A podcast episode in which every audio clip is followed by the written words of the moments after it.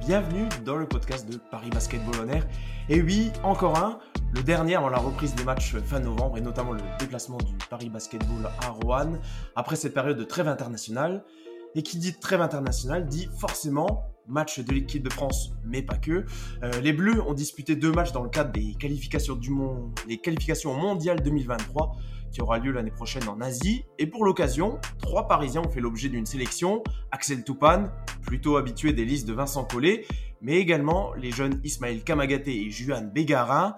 On a donc décidé de, revenir sur leurs performances, les performances de nos trois sélectionnés, et même d'élargir un petit peu notre spectre, puisque Amar Gigic était également sélectionné avec la Bosnie-Herzégovine, et un ancien Parisien également joué avec les Bleus, c'est Sylvain Francisco, qu'on a bien connu à la Carpentier il y a quelques saisons de cela.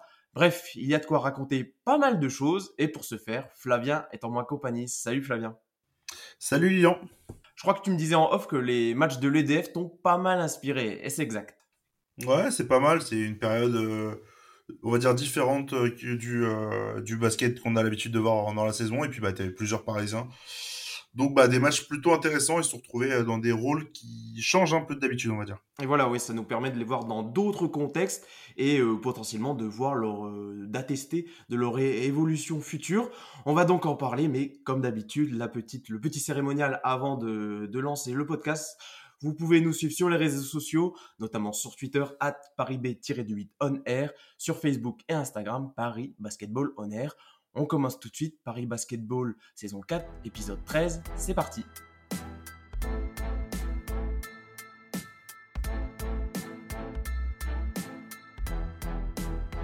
Bonjour à tous, c'est Ismaël Kamagaté euh, du Paris Basketball et aujourd'hui vous écoutez Paris Basketball On Air.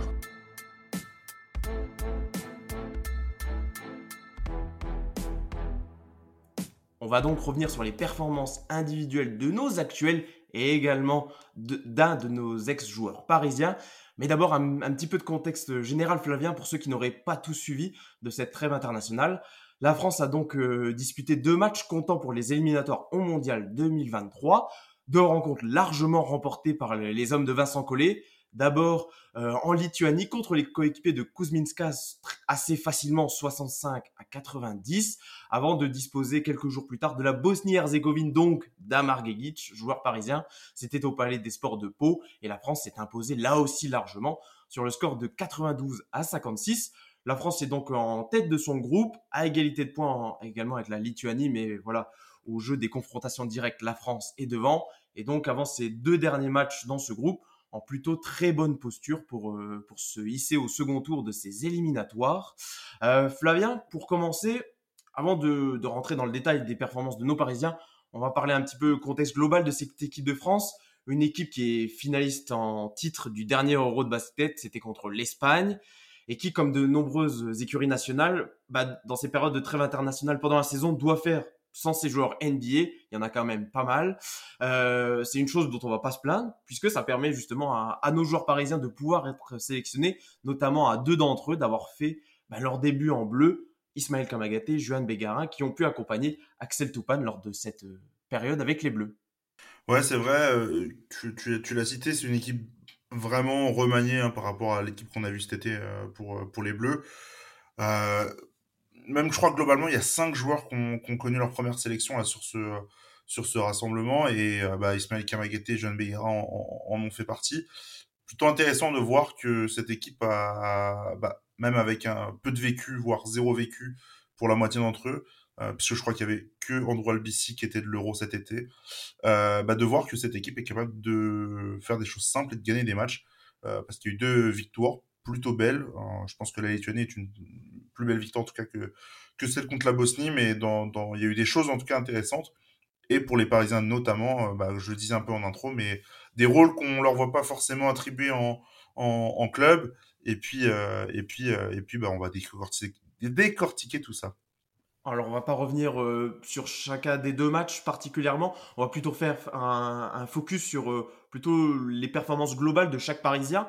commençons peut-être par celui qui s'est mis le, le plus en valeur. Euh, on, sait que quand un de Bégara met un pied sur un parquet, même quelques minutes, il y a de grandes chances qu'il vous fasse lever de votre canapé. C'était plutôt le cas lundi contre Pau face à la Bosnie-Herzégovine où il a fini à 17 points, 4 bons, 3 passes et quelques actions fulgurantes dont il a le secret. Alors souvent, voilà, les, les rôles changent entre club et équipe nationale, mais c'est pas forcément ce qu'on a vu avec Johan Begara. Alors il a forcément moins porté le ballon qu'avec Paris, mais il a vraiment performé dans les secteurs où il est très bon. Euh, lecture des passes adverses, euh, jeu de transition, dunk. Euh, c'est vraiment quasiment du copie conforme de ce qu'on peut voir avec Paris de des copies pardon qu'a rendu Juan Begara en équipe de France, n'est-ce pas Flavien? Ouais, c'est vrai que c'est de, de, tous les joueurs dont on va parler aujourd'hui, c'est celui qui a le, le, on va dire le, le, profil qui est resté le plus à même de ce qu'il peut montrer en bah, avec le Paris Basketball simplement. Euh, donc très fort, très fort en défense. Il l'a il l'a dit lui-même euh, après après le match contre la Bosnie euh, qu'il avait été un peu euh, un peu frileux sur le il avait joué un peu avec le frein en fait en, en, Lituanie pour, ce, pour, sa première sélection et c'est vrai qu'on l'avait pas trouvé euh, euh, bah, très très efficace et même mais je l'ai trouvé fidèle à lui-même dans, dans ce qu'il fait dans des matchs où il n'est pas forcément, euh, où on lui donne pas forcément beaucoup de ballons. C'est-à-dire qu'il va euh, épurer sa sélection de tirs. Euh, il a pris, je crois, un ou deux tirs à trois points. Et, et le panier qui, le seul panier qui marque, ça va être sur un euh, où il coupe bien, il coupe bien ligne de fond. Et c'est des choses qu'on a revues en, en, plus derrière contre la contre la Bosnie et justement bah, contre les contre les coéquipiers d'Amar Gigic il a su se mettre en confiance assez vite avec des tirs, euh, on va dire plutôt intelligents parce que c'était des tirs plutôt faciles et, euh, et, avec une sélection de, de, de, de moves qui était, euh, qui était assez variée. Euh, son, premier, son premier shoot, c'est un, un espèce de, de fade web euh, sur un pied euh, en tête de raquette, ça, ça rentre. Il finit sur un drive avec, avec une finition inversée sur une, justement sur une, une coupe ligne de fond. Enfin bref, il y a eu des choses plutôt, plutôt intéressantes de sa part. Il finit avec la meilleure évaluation de, du, match euh, contre la Bosnie et c'était plutôt mérité au vu de ce qu'il a montré tout le, toute la rencontre. Et puis défensivement, bah, fidèle aussi à ce qu'il est capable de, de faire en, championnat, donc très haut sur les lignes de passe, pas mal d'interceptions, ou tout le moins de gêner le porteur, euh, le, porteur de balle, et ça, il y a eu quelques dunks, quelques highlights plutôt, plutôt sympathiques, et en tout cas, Bégarin, lui, je trouve qu'il ressort grandi du rassemblement et qui, euh, je l'avais trouvé un petit peu en dedans juste avant euh, les quelques rencontres avant la avant justement le rassemblement avec l'équipe de France. Là, je pense qu'il peut enfin lancer sa saison définitivement.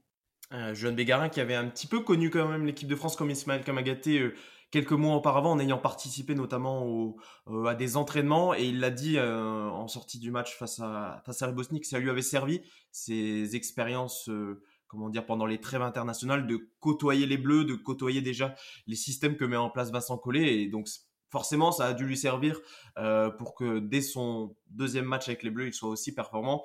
Et pour aller dans ton sens, c'est vrai que on, adore Juan Bégarin quand il use de ses capacités athlétiques et physiques pour notamment se rendre au cercle. Il a peut-être tendance sur ce début de saison à abuser du tir à trois points avec Paris, euh, notamment quand il n'est pas forcément trop en rythme. Euh, alors dans son jeu maintenant il y a le tir à trois points, mais quand il en abuse un petit peu, c'est parfois un, petit péché mignon qu'il peut avoir. Et là c'est vrai qu'avec l'équipe de France, il a rendu des copies très propres et ça ne le rend que plus efficace. Euh, parlons un, de son un autre jeune coéquipier qui a lui aussi déjà eu des, des passages en équipe de France en tant que partenaire d'entraînement, qui là a pu avoir euh, des passages sur le terrain. Et alors il a été un petit peu moins en vue notamment parce qu'il y avait un camarade tricolore qui prenait beaucoup, beaucoup de place dans la raquette. On, y reviendra un tout petit peu par la suite. Mais Ismaël Kamagaté a lui aussi plus ou moins rendu une copie conforme à ce qu'on pouvait s'attendre, même si forcément il a été un peu plus attendu en défense plutôt que par exemple sur pick and roll euh, en attaque. Je crois qu'il fait euh, 9 d'évaluation contre la, contre la Lituanie et 10 contre la, contre la Bosnie c'est euh, globalement des, des, bonnes évaluations pour lui, euh, parce c'est quelqu'un qui, on va dire que les évaluations pour un intérieur grimpent assez vite, euh, puisqu'ils sont, euh, ça prend beaucoup de rebonds généralement. Il en prend, euh, je sais pas si je crois qu'il en prend 6 et 6 si je parle sous tout contrôle, hein, mais il me semblait qu'il en, il en prend 6 contre la Bosnie et, et bref. Bah, Ismaël Kamagaté, tu l'as dit, il a quand même un, client dans la raquette. Alors, il n'a pas été associé tout le temps à côté de lui, mais le fait d'avoir Victor Wembanyama bah, à côté, l'association des deux, j'ai trouvé qu'il y avait des choses hyper intéressantes, évidemment défensivement, euh, parce que tu, tu, vois tout de suite que l'accès au cercle se réduit considérablement. Euh, je l'ai trouvé au rebond offensif plutôt, euh, plutôt efficace pour justement box pour, euh, pour que Victor puisse attraper des ballons euh, et, pour, pour, finir, pour finir au cercle. Globalement, moi j'ai bien aimé ses, prestations. Je, je l'ai trouvé un peu. Je crois qu'aussi à la télé, je sais sais plus le nom du commentateur, mais il le trouvait un peu moyen sur la défense pick and roll. Il, restait beaucoup sur les aides, notamment sur le, porteur de balle et laissait son, son vis-à-vis euh, son vis-à-vis allait scorer trop facilement. Il a eu quelques difficultés. Moi, j'ai des souvenirs. Euh, j'ai revu les, deux matchs. Euh, quelques difficultés sur du 1 contre 1 au poste, ce qui est assez rare avec lui quand même, même si quand le, quand le pivot adverse a un peu de viande, il peut se renfoncer. Là, c'était pas trop le cas. Et je sais pas, je l'ai trouvé. Il a pris des paniers en tout cas sur la tête, qui prend assez rarement d'habitude. offensivement, moi, j'ai trouvé qu'il y avait des choses intéressantes parce qu'il était capable de varier un peu les. Euh, il n'a pas fait les pertes de balles. En fait, il s'est pas entêté. Euh, parfois, où on, va lui donner, euh, où il va attraper la balle dans la raquette. Il va avoir un joueur ou deux joueurs sur lui. Il va s'entêter un peu à essayer d'aller dribbler. Il se, il perd dans, ses, dans, dans, dans, son attaque et dans son utilisation de la balle. Là, je trouve que ça a été plutôt propre. je, je sais pas s'il doit perdre, il, il perd des ballons, mais c'est pas des pertes de balles, en tout cas dans, le souvenir que j'en ai, c'est pas des pertes de balles extrêmement imputables à, son, à, des choses où il, est capable, par exemple, à Paris, il perd des ballons un peu bêtes.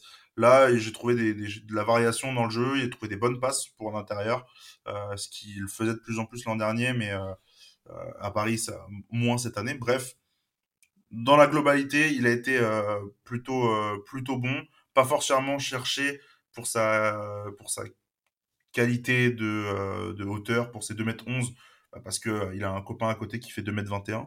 Euh, mais, mais dans la globalité, lui aussi peut ressortir de, de ce rassemblement avec, avec des bons points.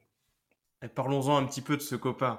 C'est un certain Victor Wenbanyama. C'est peut-être pour ça aussi qu'Ismaël Kamagaté a été, on va dire, un petit peu perturbé en défense parce que là, il était associé à un autre intérieur. Alors, il a l'habitude d'être associé à un autre intérieur à Paris. Euh, mais c'est plutôt lui qui occupe le poste 5. Là, c'était avec Victor Wenbanyama à ses côtés. Forcément, c'est plutôt lui qui était sur le poste 4. Euh, mais j'ai envie que tu me parles de... Forcément, c'était un peu la, la grosse hype de ce rassemblement en équipe de France. Victor Wenbanyama, il a forcément grandement influencé le, jeu de l'équipe de France. Il a été très très bon, surtout face à la Lituanie. Il fait un bon match également face à Bosnie, mais la sélection de tir est peut-être un petit peu moins bonne. Euh, pour son premier match avec l'équipe de France face à la Lituanie, il est le troisième scoreur, euh, enfin le troisième joueur à avoir marqué le plus de points pour un joueur qui effectuait sa première sélection. Donc ça vous classe un petit peu le bonhomme. Qu'est-ce que tu peux nous dire un petit peu sur, euh, sur Victor Wenbanyama Ouais, bah c'est l'attraction, hein. forcément, c'est l'attraction de cette équipe de France. beaucoup servi. Il a eu beaucoup, de, beaucoup de ballons. Euh, dans la raquette, je trouve que l'association, en tout cas avec euh, Kamagate, n'était pas forcément celle qui a fait le plus de dégâts. Je trouve que la, quand il était associé pardon, avec, euh, avec Damien Inglis, ça marchait vachement bien. Les deux arrivaient à, bien se trouver. Et tu l'as dit, euh, Kamagate, il n'a pas l'habitude de, de, de, jouer avec un, un, grand comme ça. Euh, Kamagate, je trouve quand même qu'il jouait 5, mais il joue 5 avec un 4 qui, qui, qui lui mange dessus. Donc un peu compliqué à gérer. Maintenant, c'est vrai, Victor Wembanyama, dans, dans, dans, la globalité, a, été, euh, a fait en fait ce qu'il fait depuis le début de saison, euh, parce qu'on lui donne aussi les possibilités de pouvoir le faire, d'avoir beaucoup de ballons, donc de pouvoir stater énormément. Puis bah, après, il a des, euh, il a des, des, des, des flashs exceptionnels. Bah, il y a toujours ce, shoot à trois points sur un pied là qu'il qu'il essaie de pérenniser comme un move, un signature move, qui est, c'est fabuleux. Et euh, bah, sur la protection de cercle, forcément, quand vous faites 2021 et que il a une mobilité pareille, il y a des intérieurs, euh, que ce soit de côté Lituanie ou du côté de la Bosnie-Herzégovine, qui ont tenté d'y aller, bah, ils sont pas, ils sont pas repartis avec le panier, quoi. Un dernier petit mot pour finir sur euh, Ismaël Kamagaté, qui a joué un futur, un de ses futurs adversaires en, en Eurocup face à la Bosnie, c'était Kenan Kamenias qui joue à, Podgorica que Paris va affronter au, au mois de décembre en, en Eurocup. Donc voilà. Novembre, novembre, novembre. ah, c'est dès le mois de novembre. Je crois que c'est le prochain match même. Très, dans très peu de temps du coup. Et tu le disais, voilà, Ismaël qui s'est fait un petit peu bosser au, au poste bas notamment. Bah, j'espère qu'il voilà, il aura pu profiter de ce match d'équipe de France pour prendre quelques notes et, euh, et pouvoir être prêt pour affronter donc ce joueur bosnien lors du prochain match d'Eurocup. Passons au, dernier des joueurs euh, parisiens avec l'équipe de France, c'est Axel Toupane. Alors lui, pour le coup, il a eu un rôle assez différent de ce qu'il peut avoir avec Paris, où il porte énormément la balle. Il est peut-être revenu dans un rôle qu'il avait auparavant jusque-là dans sa carrière avant son arrivée à Paris, celui d'un role player, mais peut-être d'un role player ultra limité là sur ces deux matchs. Il a, alors en défense, il a fait, voilà ce qu'on attendait de lui, une grosse intensité défensive et une défense un peu sur, sur les meilleurs porteurs de balle adverses. Mais en attaque, il a très, très peu touché le ballon. C'est le moins qu'on puisse dire, euh, Flavien. Ouais, je vais commencer par les points positifs pour pas même pour pas faire pour pas montrer que je m'acharne euh, parce que je, je, suis pas très très fan du genre de, de base je, je parlais des points positifs c'est vrai que la défense pour le coup tu as dit on l'a retrouvé dans, dans un rôle peut-être qu'il pouvait même trouver en NBA mais qu'il a toujours trouvé peut-être en équipe de France également. Euh, donc le, le, fort défenseur en fait que, que tu vas mettre sur un, sur un fort attaquant et qui va l'éteindre. Là j'ai trouvé que sur les, euh, les, deux matchs, plutôt encore une fois contre la Lituanie, que ça avait été, euh, que ça avait été extrêmement efficace. Bon, même les deux, les deux matchs en fait, il avait, il a, il a été très bon en défense sur ces, sur ces deux matchs. Donc qu'est-ce que, qu'est-ce que, comment ça se traduit? C'est il va, il est très près du porteur de balle. Il, a une euh, vitesse latérale qui lui permet euh, de, pouvoir gêner le, porteur dès qu'il est un peu, euh, dès, qu'il a le ballon. Et, c'était plutôt, plutôt, plutôt bon. On l'a vu très vite sur des remises en jeu venir, venir gêner le, porteur adverse. Et ça, franchement, j'ai beaucoup apprécié sa, ses qualités défensives sur, sur tous les, sur les deux matchs. Et il est de toute rentré pour ça, en fait. Que Vincent Collet l'utilise de cette manière-là, c'était volontaire. Après, moi, c'est en attaque où j'ai trouvé vraiment. Euh, c'est là où c'est fou, parce que il, il, donne beaucoup moins euh, en attitude défensive lorsqu'il est euh, au Paris Basketball, et donne beaucoup plus en attaque. Et alors, en attaque, je l'ai trouvé. J'ai trouvé son rôle. Enfin, je ne sais pas si Vincent Collet lui demande de pas poser un dribble, mais il était limite interdit d'avoir le ballon dans les mains et de se déplacer avec. C'est euh, dès qu'il recevait le ballon, c'était euh, derrière la ligne à trois points. Il était immobile, il cherchait une solution de passe tout de suite, pas forcément de, euh, de pour aller driver ou, de se prendre un, tir en ISO comme il le fait souvent à Paris en fait. J'ai trouvé assez euh, assez assez terne là-dessus et même en fait, il, globalement, il va rester dans son corner, il va pas bouger, il va faire très peu de faire très peu de coupes vers le panier ou que ce soit ligne de fond. Euh, poser des écrans, certes, euh, qui étaient qui étaient pas des mauvais écrans, j'ai trouvé pour, pour le pour le coup, mais euh, j'ai trouvé assez, euh, assez, très timide, très frileux sa manière de de d'attaquer avec avec l'équipe de France. Euh, il met euh, il met un panier à chaque match. Euh, il met une, contre-attaque contre la contre la Lituanie, il va au dunk et puis il met un panier. je pense que tout le monde l'a un peu vu, un panier un peu chanceux à trois points que je vous invite à aller voir si vous l'avez pas vu. On l'a mis sur les réseaux. mais je ressors un peu frustré, autant frustré que quand je le vois en attaque avec Paris et qu'il il va faire de l'ISO à forcer des tirs. Pour ajouter à ce que tu dis, la petite frustration que j'ai, euh, c'est que, alors c'est toujours difficile quand on est un joueur qui a des responsabilités en attaque comme il peut l'avoir avec Paris, euh, d'avoir une intensité défensive de tous les instants. Euh, c'est sûr quand tu es en équipe de France que tu joues 12-15 minutes, tu peux avoir une activité défensive. Là, pour le coup, il avait vraiment, je trouve à chaque fois l'envie de, de manger son attaquant adverse. Des fois, il avait presque la tête euh, dans le torse de son adversaire. Et c'est des fois ce que je peux. Avec Paris, il est pas forcément mauvais défensivement, mais je trouve qu'il a pas ce, parfois cette envie de d'annihiler l'attaquant adverse et de complètement le shutdown. Et c'est peut-être des fois ce qui. Voilà, après, c'est toujours compliqué quand tu joues 30-35 minutes euh, avec ton club. Euh, tu peux pas être. Euh, tu peux pas avoir autant d'activité défensive pendant tout ce temps. Donc c'est aussi dommage. Mais c'est un petit regret que j'avais en regardant les matchs. Et peut-être que, voilà, peut-être que j'espère en tout cas que défensivement, ces passages avec l'équipe de France ont peut-être pu lui donner confiance pour essayer de réitérer ça avec Paris dans la suite de la saison. Juste, juste si je peux ajouter quelque chose sur, sur, sur Toupane. il y a aussi son temps de jeu, hein, forcément, qui, qui, baisse parce qu'il a pas, on l'a dit, pas le même rôle en attaque ni en défense. Et il est utilisé comme un role player. Il joue 11 minutes contre la Lituanie mais j'ai trouvé que les 11 minutes, pour le coup, avaient été. C'est le premier Parisien qui rentre euh, contre la Lituanie et qu'il avait été l'un des déclencheurs pour que la France prenne, le, dessus euh, euh, vendredi et, et, joue un peu plus contre la Bosnie, mais toujours aussi peu de ballons et, effectivement, ça, dénote énormément. En fait, c'est vrai que la jauge qui, met en attaque à Paris, elle est. Bah, tu peux la transposer à ce qu'il a proposé en défense en équipe de France pendant ce rassemblement. Mettons de côté l'équipe de France pendant quelques instants, on y reviendra à la toute fin. Euh, parlons un petit peu d'Amar Gegic. Euh, alors, on va pas vous mentir, on n'a pas regardé le premier match de, de, la Bosnie face à la Hongrie. Euh, C'était en même temps que le match de la France euh, face à la Lituanie. Mais donc, Amar Gegic et ses coéquipiers ont joué face à l'équipe de France.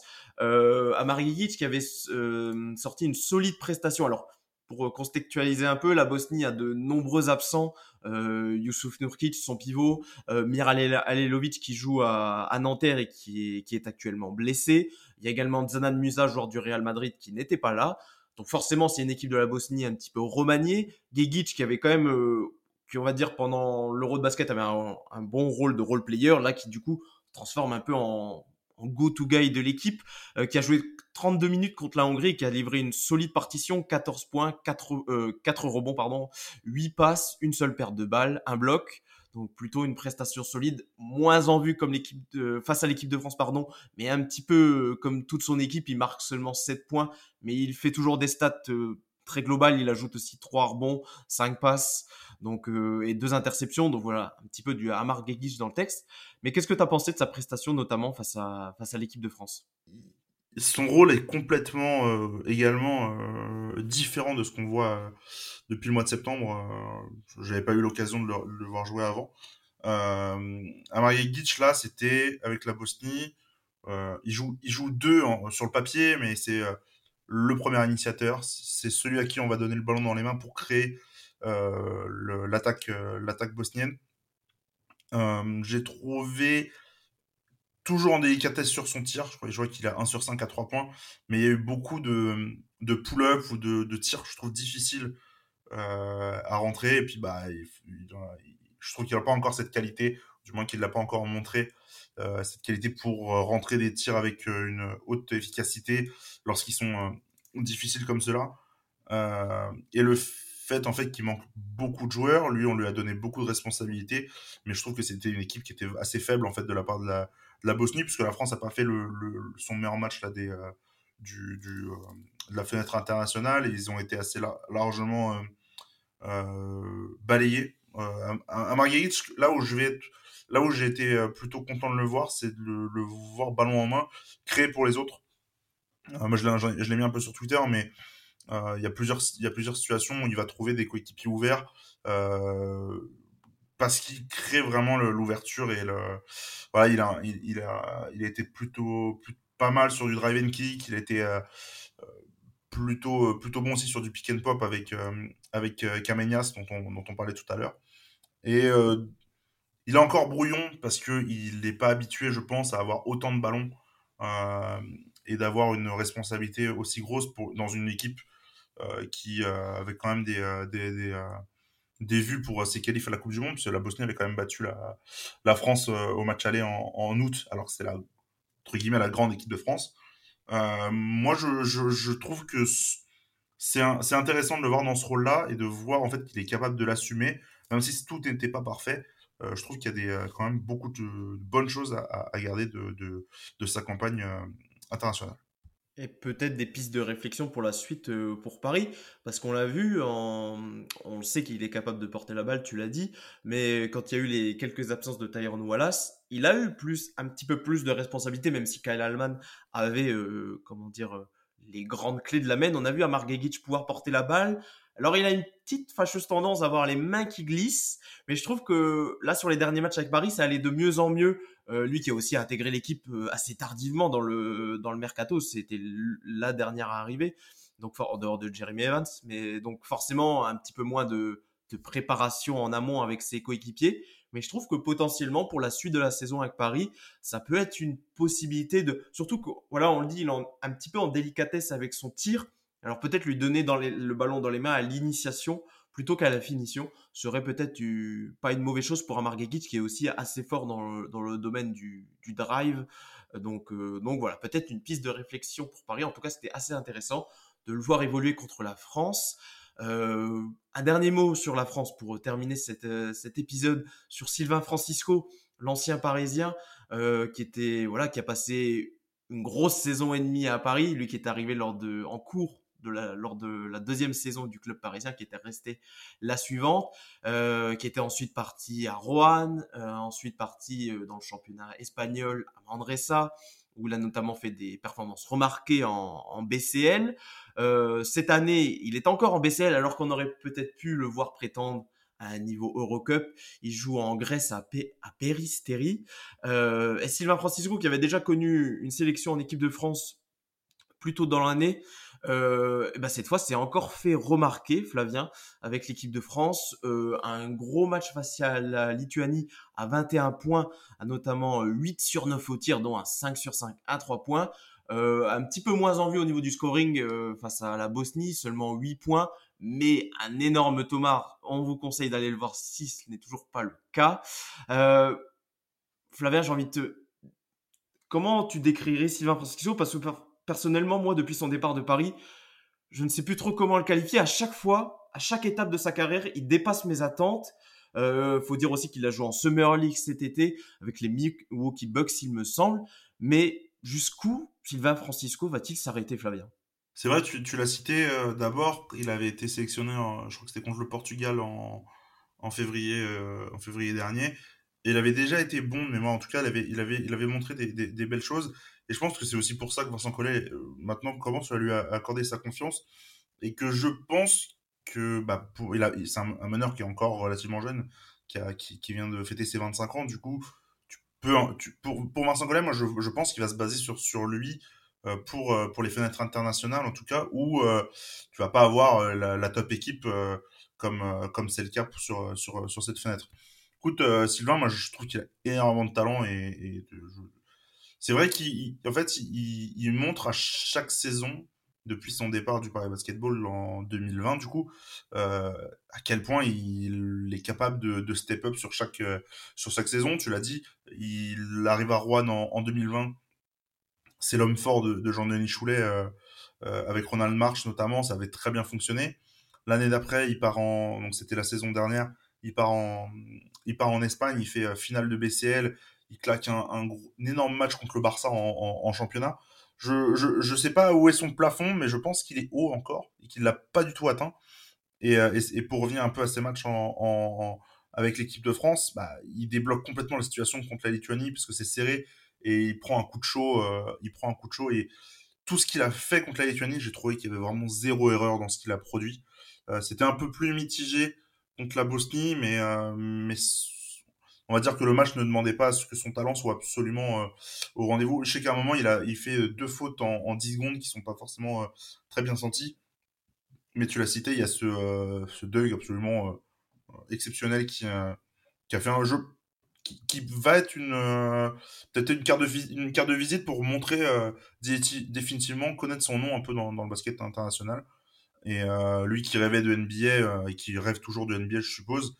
Euh, bah, en tout cas, euh, je n'ai pas envie de dire qu'il s'en rapproche, mais en tout cas, il est capable de step up à chaque fois qu'on lui demande de step up. Il l'a fait. Je vois pas pourquoi ça continuerait pas encore. Je sais qu'il, pour moi, il a vraiment un plafond plus élevé.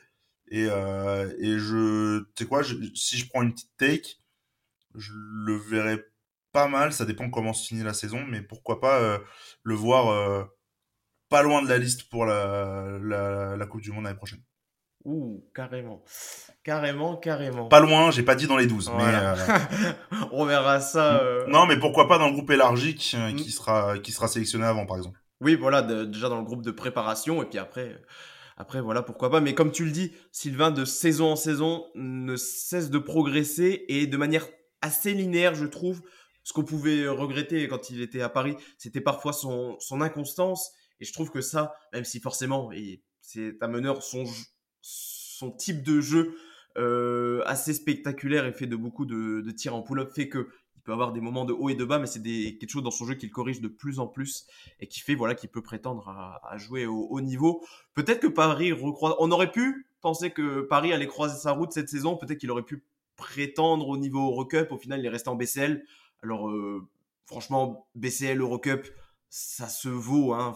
C'est pas parce qu'il est à un échelon en dessous de Paris là sur le papier qu'il n'a pas le niveau Eurocup. Je pense que même à, l'avenir, euh, voilà, tu le dis, sa marge de progression est assez folle. Il peut viser l'Euroleague euh, à terme. Donc, euh, donc voilà, peut-être qu'un jour Paris recroisera la route de Sylvain Francisco. en attendant, voilà, c'est sur ces derniers mots qu'on va arrêter ce podcast. Un podcast un peu différent, un peu différent de d'habitude, pardon. Dites-nous si vous ça, si vous a plu, notamment en commentaire sur YouTube ou sur les applications de podcast, et n'hésitez pas voilà également à nous donner d'autres idées. Voilà, on, essaie un petit peu de sortir des sentiers battus tout en restant sur les, sujets Paris basketball. Mais voilà, parler un petit peu d'équipe de France avec nos joueurs parisiens, on, trouvait ça plutôt cohérent. Euh, voilà, mais on va se retrouver euh, également très vite puisque Paris va se déplacer à Roanne euh, dès dimanche 20 novembre et évidemment vous retrouverez votre débrief de ce match dès le lundi pour, euh, pour tout savoir de cette rencontre face à Rouen. Euh, en attendant, comme d'habitude, les réseaux sociaux, je vous les rappelle rapidement, Twitter, at paribet-du8 on air, et Facebook et Instagram, Paris Basketball on air. Merci Flavien de m'avoir accompagné sur cet épisode, et on se dit à très vite. Bye bye. Ciao